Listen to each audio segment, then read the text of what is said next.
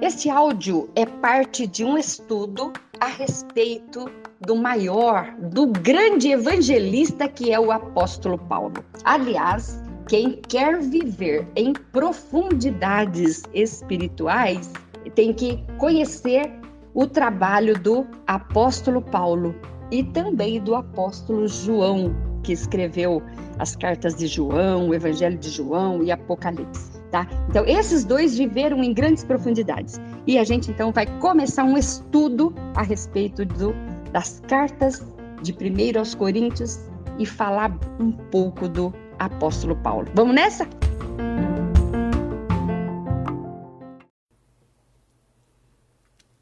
Bom, nós vamos começar um estudo sobre o apóstolo Paulo e as cartas aos, a 1 Coríntios. Então, para esperar um pouquinho até que dá o horário, vamos ouvir aqui a Suzelei e a Rafaela cantando.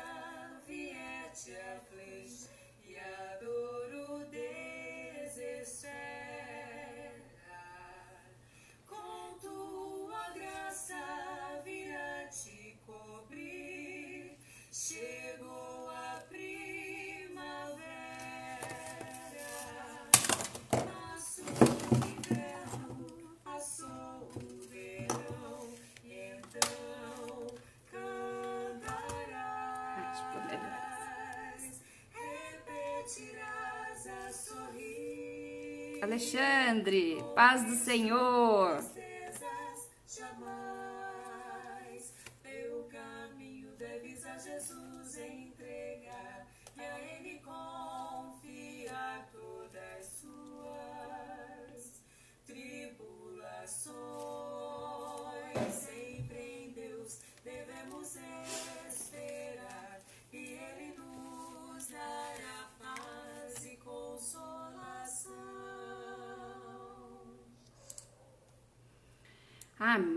Só Jesus tem paz e consolação para nós. Nós vamos estudar um pouquinho as cartas, a primeira carta de Coríntios. E nós vamos ver que é muito problema para Paulo resolver. Mas para sabermos se tem forças esses quem é que escreveu a carta de, de Coríntios, nós vamos conhecer o autor dessa carta que é o apóstolo Paulo. O apóstolo Paulo, quem foi o apóstolo Paulo? Onde ele nasceu? Com quem ele estudou? Onde ele estudou? O que ele se transformou? O que ensinou? O seu nome é Paulo ou Saulo? Uma vez que seus ensinos têm muito peso para a nossa vida espiritual, Vamos falar então um pouquinho do apóstolo Paulo. Vamos abrir então a nossa Bíblia em primeira carta aos a Timóteos, capítulo 4, versos de 6 a 22. Onde ele diz sobre a fidelidade e diligência no ministério. propondo estas coisas aos irmãos, será bom ministro de Jesus, criado com as palavras da fé e da boa doutrina que tem seguido. Mas rejeita as fábulas profanas. Ah, perdão, segunda Timóteo. Tô vendo que não tá, não tá acertando. Tal. Segunda carta a Timóteo, capítulo 6, versos de capítulo 4, versos 6 a 22. Agora sim, segunda carta a Timóteo. Porque eu já estou sendo oferecido por aspersão de sacrifício e o tempo da minha partida está próxima. Combati o bom combate, acabei a carreira, guardei a fé. Desde agora a coroa da justiça me está guardada a qual o Senhor, justo juiz, me dará naquele dia. Não somente a mim, mas também a todos os que amarem a sua vinda. Nós amamos, né? Então a coroa também está guardada para nós. Procura vir ter comigo depressa, porque, de, porque Demas me desamparou, amando o presente século, e foi para Tessalônica. Crescente para a Galácia, Tito para a Dalmácia. Só Lucas está comigo. Toma Marcos e traze-o contigo, porque me é muito útil para o ministério. Também enviei Tíquico a Éfeso. Quando vieres, traze a capa que deixei em Troade na casa de Carpo, e os livros, principalmente os pergaminhos. Alexandre o Latueiro causou-me muitos males. O Senhor lhe pague segundo suas obras. Tu, Timóteo, guarda-te também dele, porque resistiu muito às minhas palavras. Ninguém me assistiu na minha primeira defesa, antes todos me desampararam. Que isso não lhe seja imputado. Mas o Senhor assistiu-me e fortaleceu-me para que, por mim fosse cumprida a pregação e todos os gentios a ouvissem. E fiquei livre da boca do leão. E o Senhor me livrará de toda má obra e guardar-me-á para o reino celestial, a quem seja glória para todos sempre. Amém. Saúda a Prisca e a Áquila e a casa de Onesíforo. Erasto ficou em Corinto e deixei Trófimo doente em Mileto. Procura vir antes do inverno. Eubulo e Pudente e Lino e Cláudia e todos os irmãos te saúdam. O Senhor Jesus seja com o teu espírito, graça seja convosco. Amém. Então, quem foi esse homem que escreveu essa carta segunda Timóteo, para Timóteo, pedindo todas essas coisas. Então, nós vemos que no verso 11 ele diz que Lucas está doente e pede que Timóteo traga Marcos para ajudar. Ele já ele diz que já enviou para Éfeso Tíquico. Ele pede para trazer sua capa que ele esqueceu na casa de Carpo.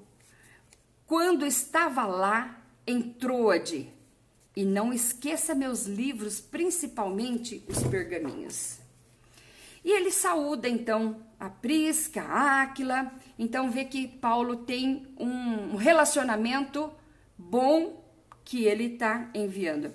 Bom, Paulo já estava, quando ele escreveu essa carta, ele já estava no corredor da morte para ser degolado por isso que ele estava escrevendo esta carta a Timóteo. Irmãos, nós não podemos perder tempo. Nós não sabemos o nosso, a nossa hora. E nós temos que falar de Jesus. Nós temos que falar da palavra de Deus. Hoje eu estava vendo que pessoas que lê a Bíblia, ela tem muito mais, mais tempo de vida, porque a palavra de Deus é viva e eficaz. Então, quando nós estamos aqui lendo a palavra de Deus, está entrando vida dentro de nós. É saúde para a nossa alma, para o nosso coração. Então, Paulo já estava no corredor da morte, já ia ser degolado, por isso estava escrevendo essa carta a Timóteo, que estava em Éfeso, na igreja de Corinto, por volta do ano 54 a 57. Portanto, mais ou menos 1966 anos atrás. É impressionante, irmãos, mas estas são as últimas palavras de Paulo antes de ser degolado. Por isso que ele estava dizendo que o que ele diz tem muito valor. São as últimas palavras dele. Se queremos entrar em águas profundas, temos que aprender com quem viveu em profundidades. E quem viveu em profundidades na palavra de Deus, na vida espiritual, é Paulo e João. Que nós também temos uma playlist no YouTube sobre o uh, estudo de, de João. Estamos também bem adiantadinhos. São grandes exemplos, eles são grandes exemplos. Mas hoje nos deteremos em saber quem é Paulo.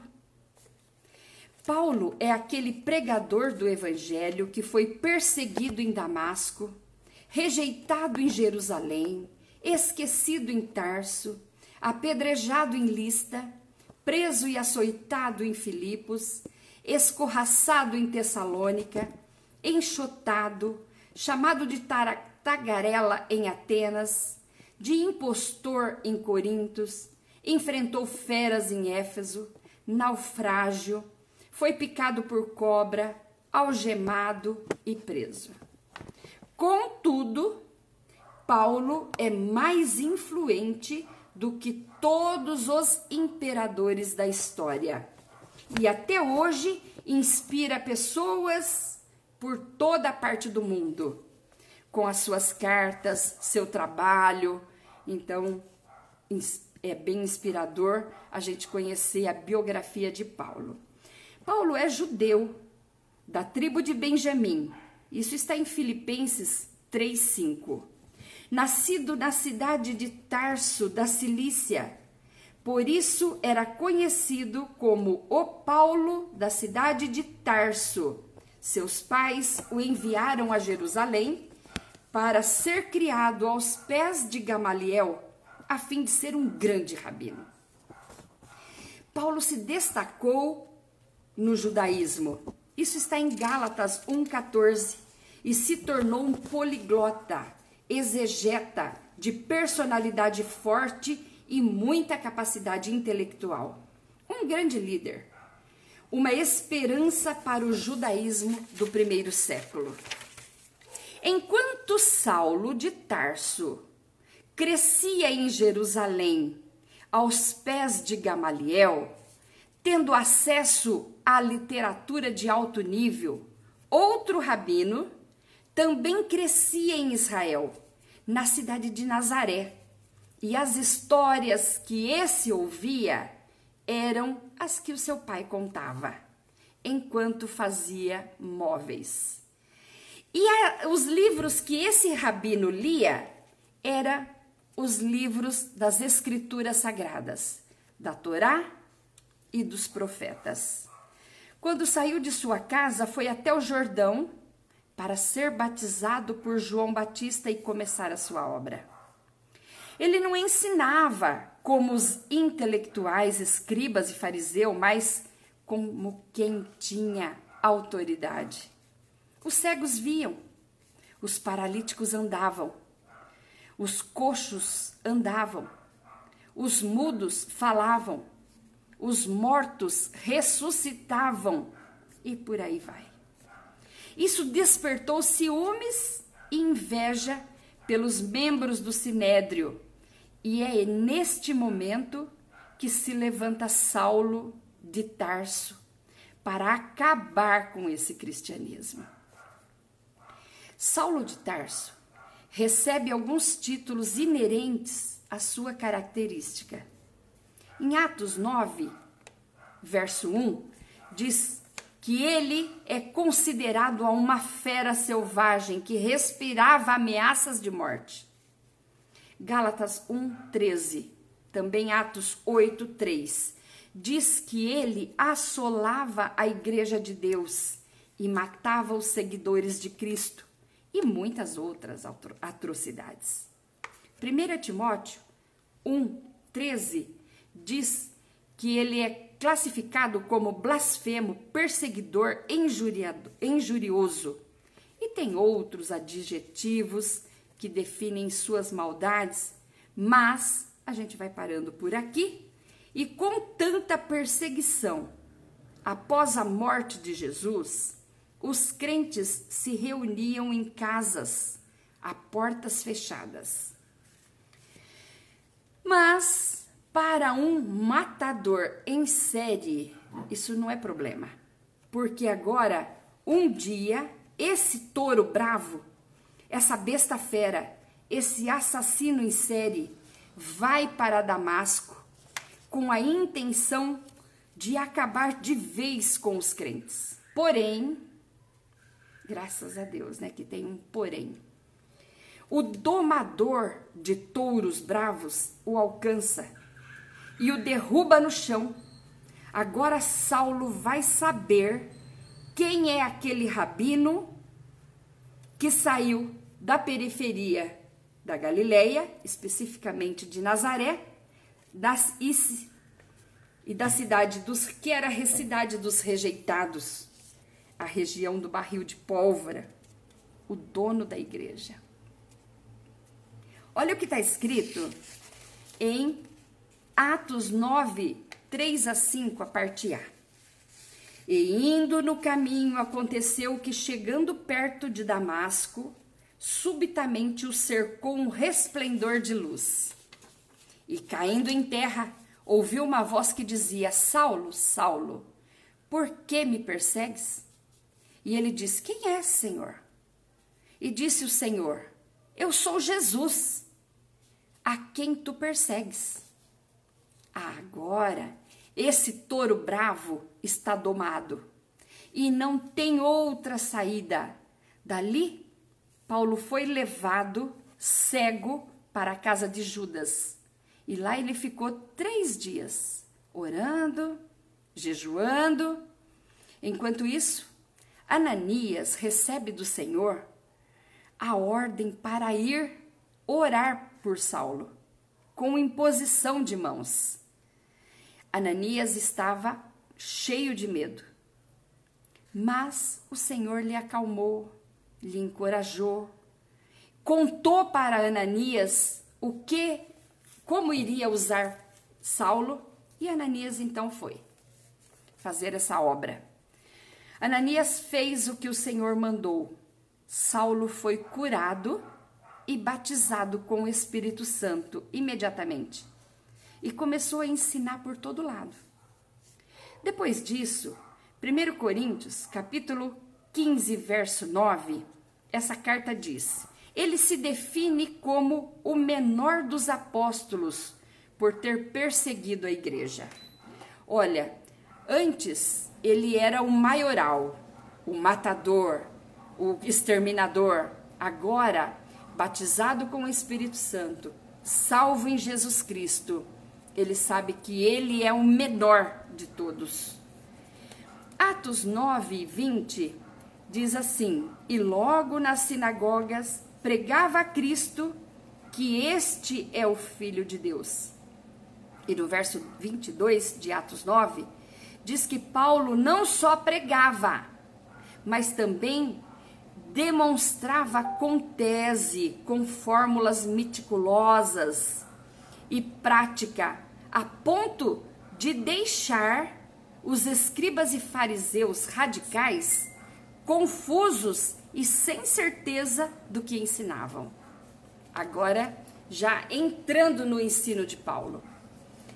Você já parou para pensar o quanto tem, em quanto tempo durou para Saulo chegar nesse estágio de pregador e pers, que persuadia, que persua, eh, persuadia, né?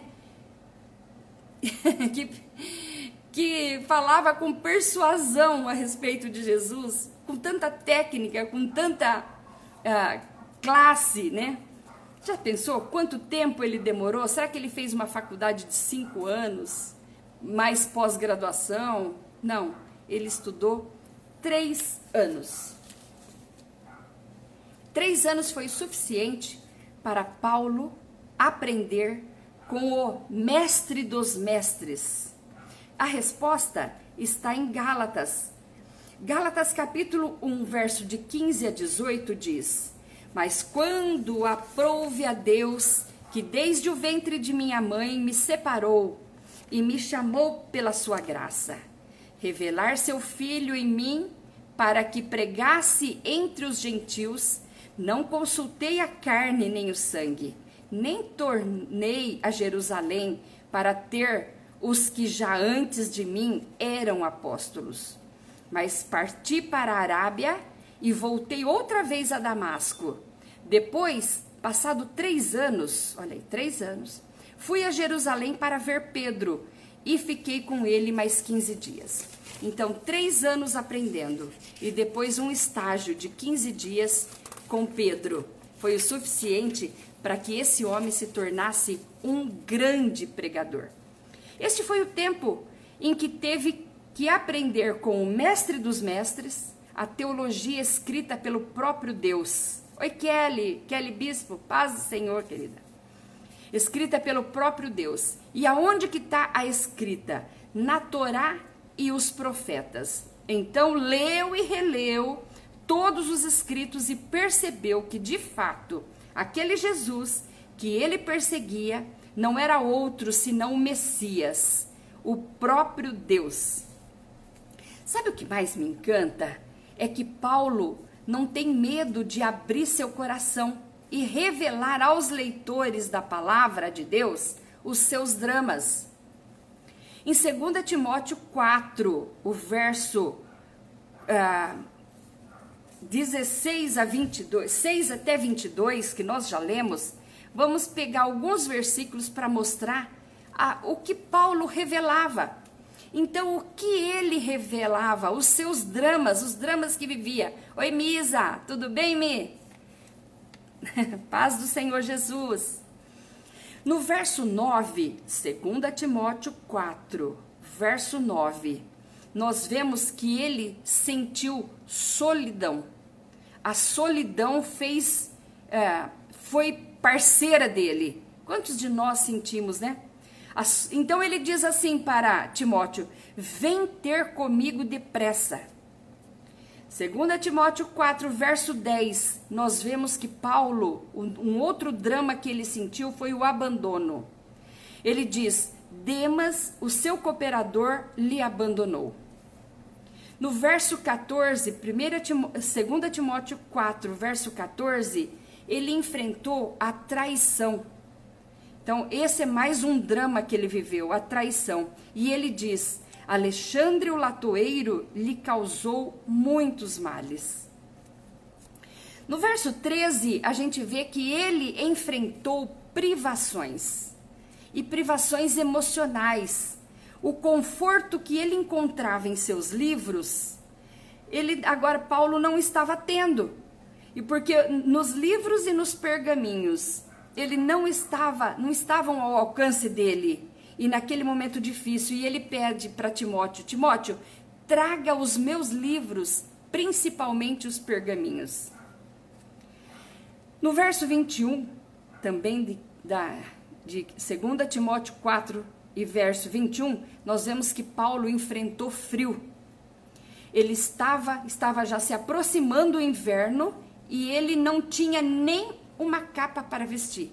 E ele fala para Timóteo: Timóteo, traga a capa que eu esqueci na casa de Carpo, em Troade, quando eu fui pregar lá. E ele também enfrentou ingratidão, onde ele diz com o coração é, é, entristecido, né? Porque quem enfrenta todos esses problemas não está morrendo de alegria, mas está confiante no Senhor. Na minha primeira defesa, ninguém foi a meu favor.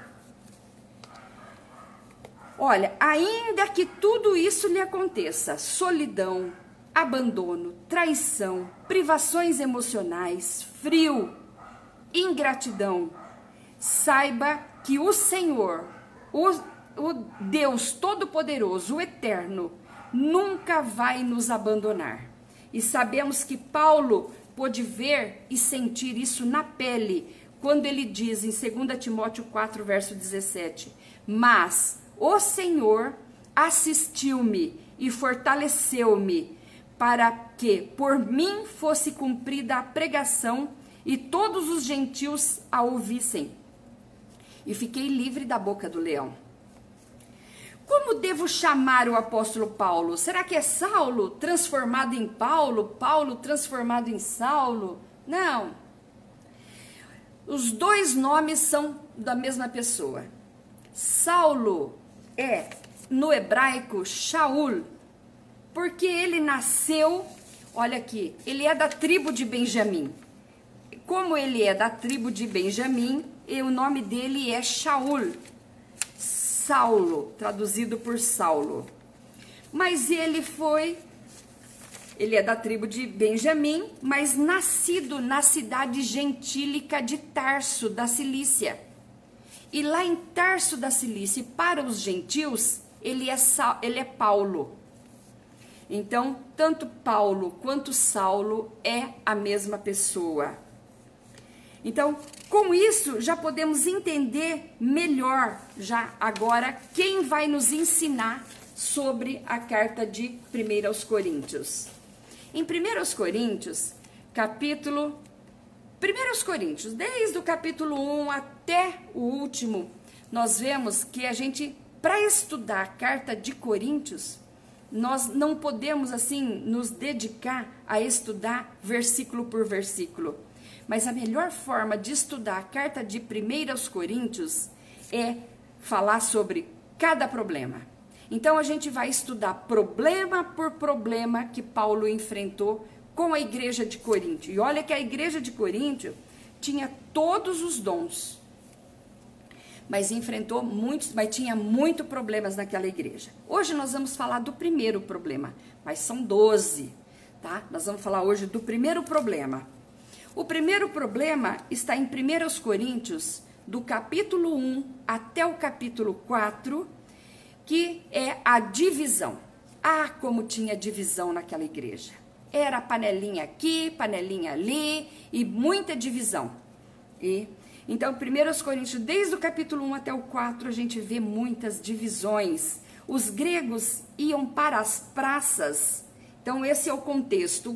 Os gregos na cidade de Corinto, iam para, para a praça, onde os oradores e filósofos discursavam suas cosmovisões e diziam: Eu sou seguidor desse pensador. Outro dizia: Não, eu sou seguidor deste, eu sou deste. Eu... E não é que isso entrou para dentro da igreja? Isso entrou dentro da igreja. Muitas das coisas lá de fora, as pessoas se convertem e traz para dentro da igreja aqueles mesmos costumes. E Paulo então é, é, tem que lutar contra isso de essa panelinha de eu sou desse, eu sou daquele. Então, 1 Coríntios capítulo 1, verso 10 a 13, eu vou ler, diz assim: Rogo-vos, porém, irmãos, pelo nome do nosso Senhor Jesus Cristo, que digais todos uma mesma coisa, que não haja entre vós dissensões. Antes sejais unidos em um mesmo pensamento, em um mesmo parecer.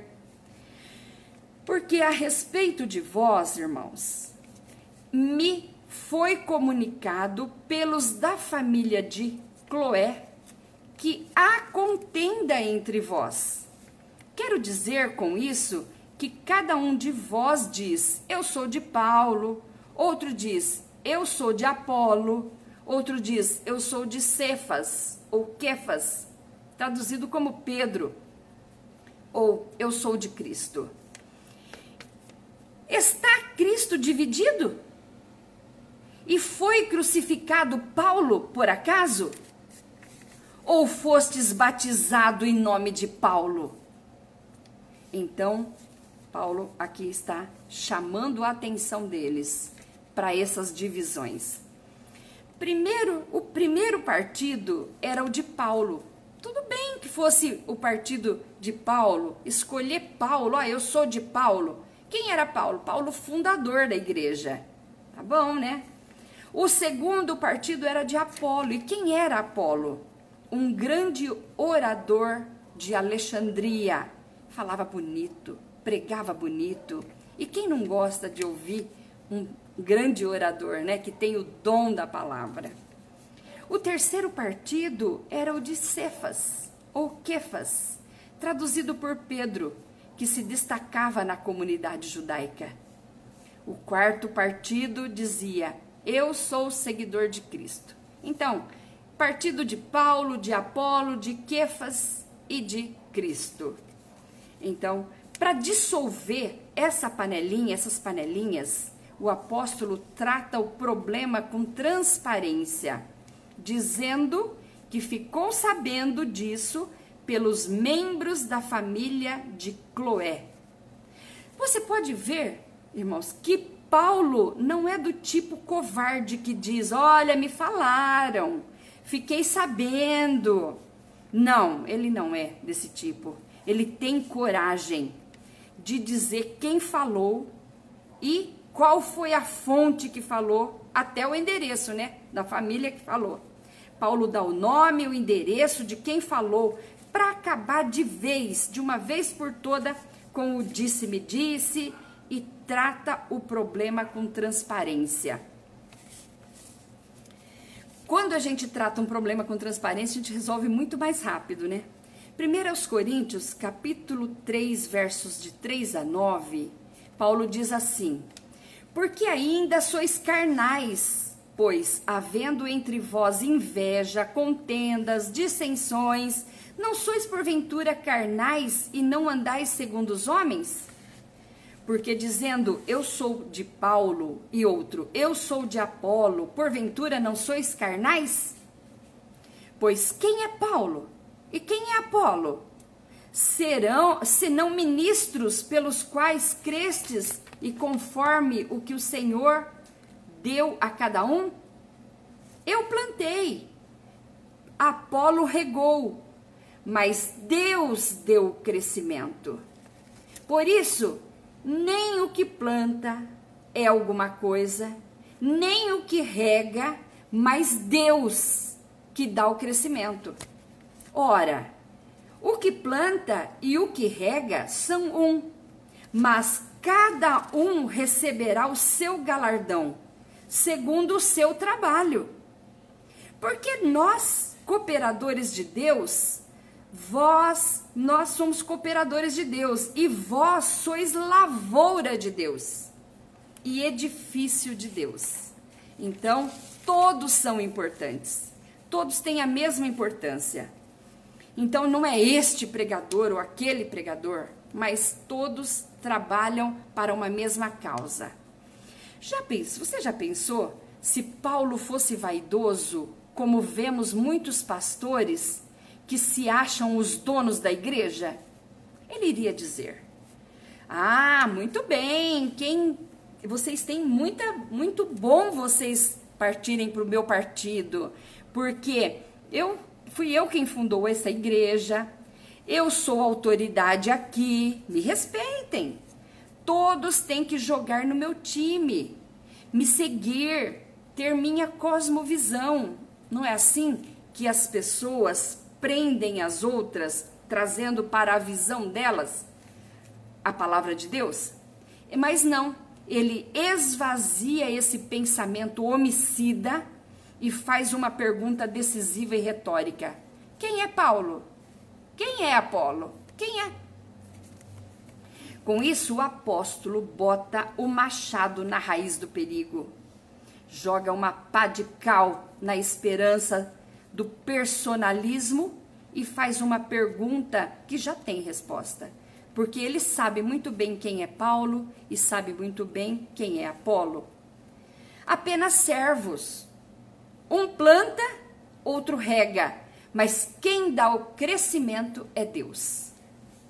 Em outras palavras, dentro da igreja, que é corpo de Cristo, todos nós somos apenas servos. Ali, o juiz senta do lado do operário e as cadeiras têm que ser todas iguais, porque o maior ali é o advogado dos advogados, o juiz dos juízes, o médico dos médicos. Na igreja, não estamos competindo com ninguém, apenas trabalhando pela mesma causa. Ninguém é melhor que ninguém. Todos nós estamos aqui só porque Jesus nos deu uma oportunidade. Então toma cuidado, não jogue fora a oportunidade que Jesus te deu. Tá? Nunca se compare com ninguém. Deus colocou você no corpo de Cristo para que para você ser você mesmo, fazer o que está ao seu alcance e a glória é dele. E o apóstolo Paulo completa dizendo: quem segue partidos com líderes humanos são imaturos, carnais. Agora, preste atenção nisso. 1 Coríntios 4, de 1, 1 e 2. Que os homens nos considerem como ministros de Cristo e despenseiros dos, dos mistérios de Deus. Além disso, requer-se dos despenseiros que cada um se ache fiel. A palavra ministro aqui, que Paulo está falando, no universo religioso, é um pastor ou um líder. A palavra ministro no universo político é um alto escalão do governo. Mas o que Paulo está querendo dizer aqui? E Paulo está aqui dando seu último e arrasador argumento sobre o personalismo. Não estou aqui falando de personalidades, mas eu estou aqui agora falando de ministro. De, olha o que é ministro aqui, ó. Pela, pela Bíblia, palavra-chave, tá? Nós encontramos a palavra ministro aqui, não é diáconos ou tulos. A palavra ministro dita por Paulo é uperetes. Vem da palavra upo, ou que significa debaixo. Eretes, um remador. Então, nós somos ministros. O que, que é? Nós somos uperetes, que está embaixo e remando. Uperetes é uma palavra inferior a diáconos e a tulos. O peretes é aquele escravo condenado à morte que, le, que era levado nos porões do navio para remarem com os pés acorrentados até o dia da sua morte. Ou seja, saibam que não tem espaço para soberbos dentro do corpo de Cristo, porque os ministros, eles são uperetes, são aqueles são como aqueles que estão condenados à morte, como aqueles, e que rema o navio sem parar e que vão no porão trabalhar. Então, a palavra ministro aqui, quando Paulo fala, nós somos ministros na obra do Senhor.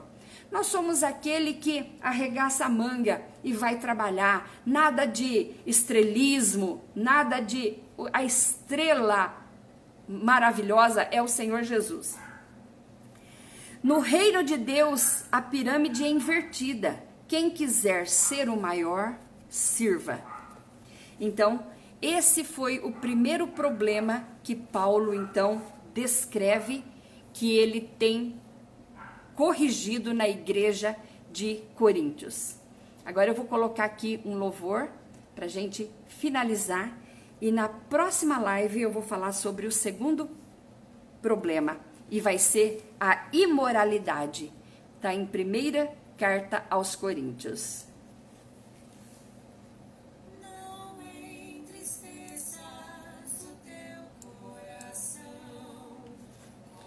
Yeah.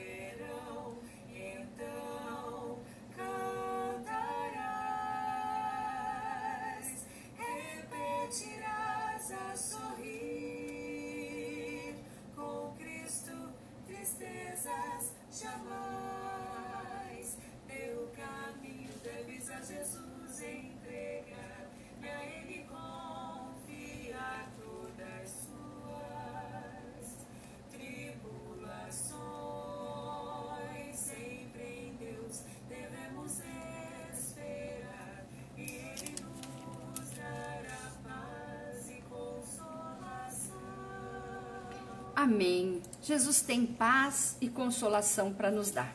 Então, na próxima aula, na próxima live, nós vamos estudar o capítulo 5 e vai ser o segundo problema dos 12 que tem, que é a imoralidade dentro da igreja. Deus abençoe sua vida. Kelly, Deus te abençoe, viu? Orando por você. Deus é bom e poderoso, confia nele.